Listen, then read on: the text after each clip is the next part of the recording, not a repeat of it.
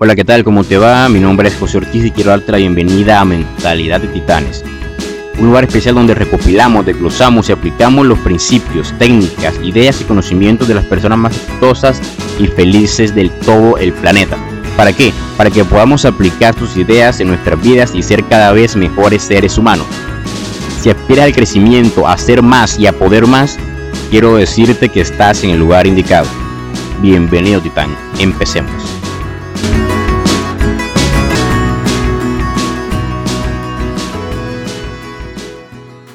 Hola, ¿qué tal? ¿Cómo estás? Espero que todo esté marchando perfectamente.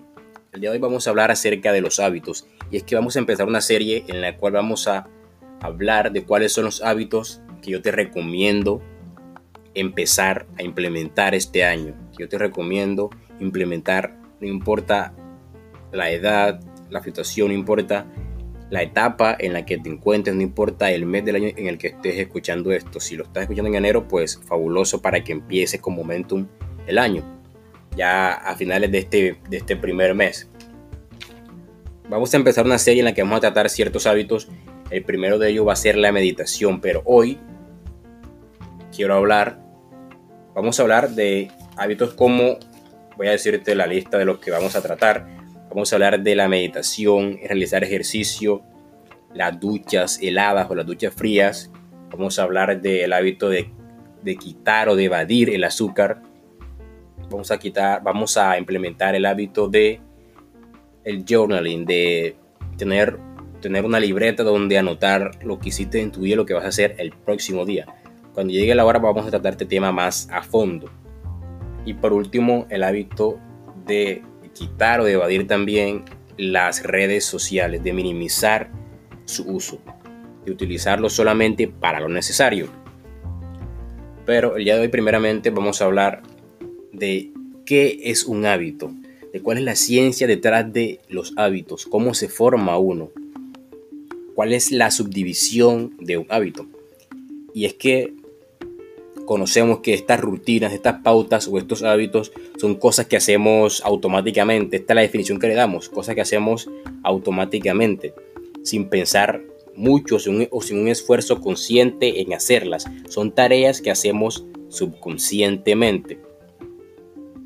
Ahora pasemos. Los hábitos básicamente se componen por tres partes o al implementarlo lleva tres etapas que son señal, rutina, el hábito en sí y una recompensa, lo que esperas ganar o el placer que esperas obtener al realizar este hábito.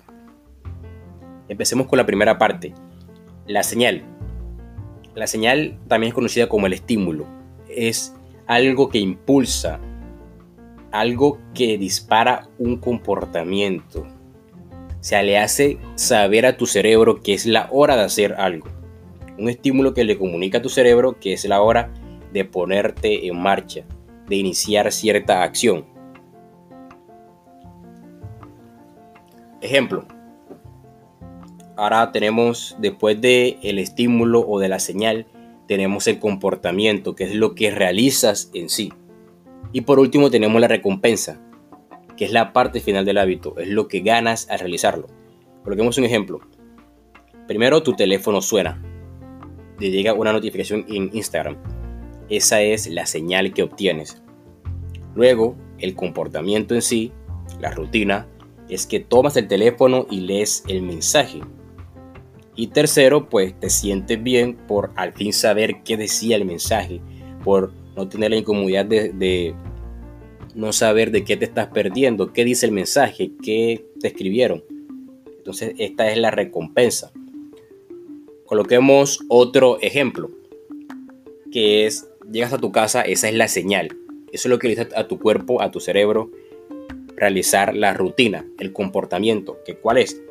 Coloquemos el ejemplo de, de encender la TV y comer donas. Esa es la segunda etapa. Y la tercera etapa es sentirte relajado y descansar. Sentirte satisfecho contigo mismo porque te estás premiando con ese regalo, ese tiempo de ocio por lo que habrás trabajado, así no te lo hayas ganado, así te lo hayas ganado o no, así lo merezcas o no. Ahora agarremos este ejemplo y apliquémoslo a la subdivisión de los hábitos. Primera, la señal, el estímulo, que es llegar a la casa. Eso es lo que dispara el comportamiento. La segunda etapa, que es encender el TV y ponerte a comer o cualquier otra cosa. Si no es, o sea, pasar el tiempo ahí, el comportamiento que te indique a ti llegar a la casa. Ya sea quitarte los zapatos, por ejemplo, muchas veces lo hacemos de forma automática, sin estar conscientes de ello, pues ese es el poder de los hábitos. Hacemos cosas sin darnos cuenta. Y el tercer, la tercera parte, la tercera etapa, es la recompensa, que en este caso, en el ejemplo, es sentirse relajado y descansar. Ahora, otro punto importante a tocar es que los hábitos funcionan como un interés compuesto. ¿Por qué? Porque día a día tú no ves los resultados. Hoy fumas un cigarrillo, un cigarro, pues no te va a dar cáncer, no vas a sentir nada, no te va a dar ninguna enfermedad en los pulmones. Ah, pero llévalo a 10 años fumando un cigarro todos los días, un paquete todos los días. Llévalo a 5, 20, 50 años. Ahí sí que te puede dar un cáncer. Por ejemplo, hoy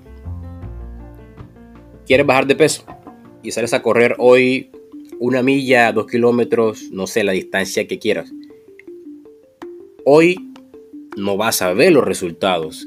Es interés compuesto, como el conocimiento, como los libros, como las páginas de los libros.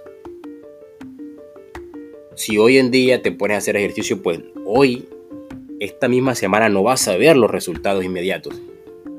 Interés compuesto. Funciona acumulándose en el tiempo. Así son los hábitos. Lees 10 páginas por día, pues no, quizá, quizá dependiendo del libro no veas que tu vida cambie. Ah, pero al final del año 10 páginas todos los días, caray. Habrás acumulado un montón de conocimiento, habrás hecho un montón de práctica, habrás implementado un montón de cosas útiles dependiendo de lo que leas. Pero lo que voy es que funcionan como un interés compuesto. Y el objetivo muchas veces de los hábitos es automatizar procesos. Es no gastarte, entre comillas, tu fuerza de voluntad para no fumar un cigarro, para no comer una dona, para no consumir mucho azúcar. Es automatizar las cosas, es darle a tu cerebro una señal para que él sepa qué hacer y luego darle una recompensa. Ya sea física, mental, emocional, lo que sea. Pero tiene que haber una señal por obligación y tiene que haber una recompensa para que nuestro cerebro tenga claro que cuando suena la campana es que él debe de hacer algo.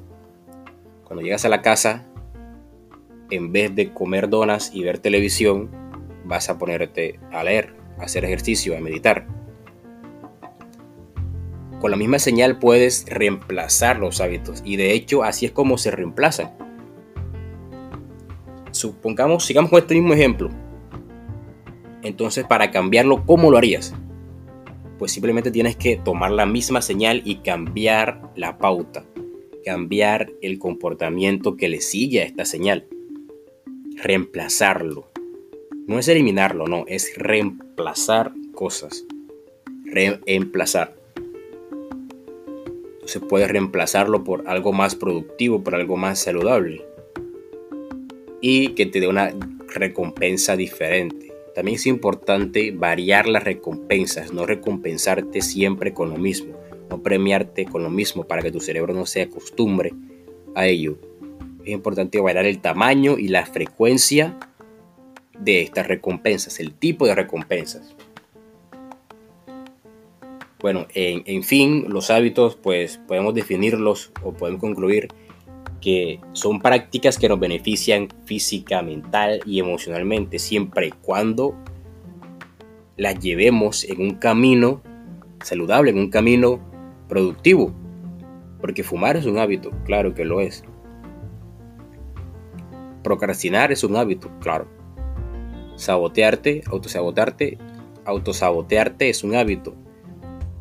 Tu cerebro, tu cerebro no distingue entre si es un hábito bueno o malo simplemente lo hace. ¿Por qué? Porque está en forma automática. Entonces, uno debe de conscientemente cambiar de negativo a positivo. ¿Para qué? Para que pueda, podamos incluirlo en esta definición, que son prácticas que nos benefician físicamente, mentalmente y emocionalmente. Y todos los hábitos que vamos a hablar en esta, en esta nueva serie de, de episodios, de programas, van a ser hábitos que tocan estas tres partes que son las más fundamentales esta triada, lo más fundamentales de nuestra vida.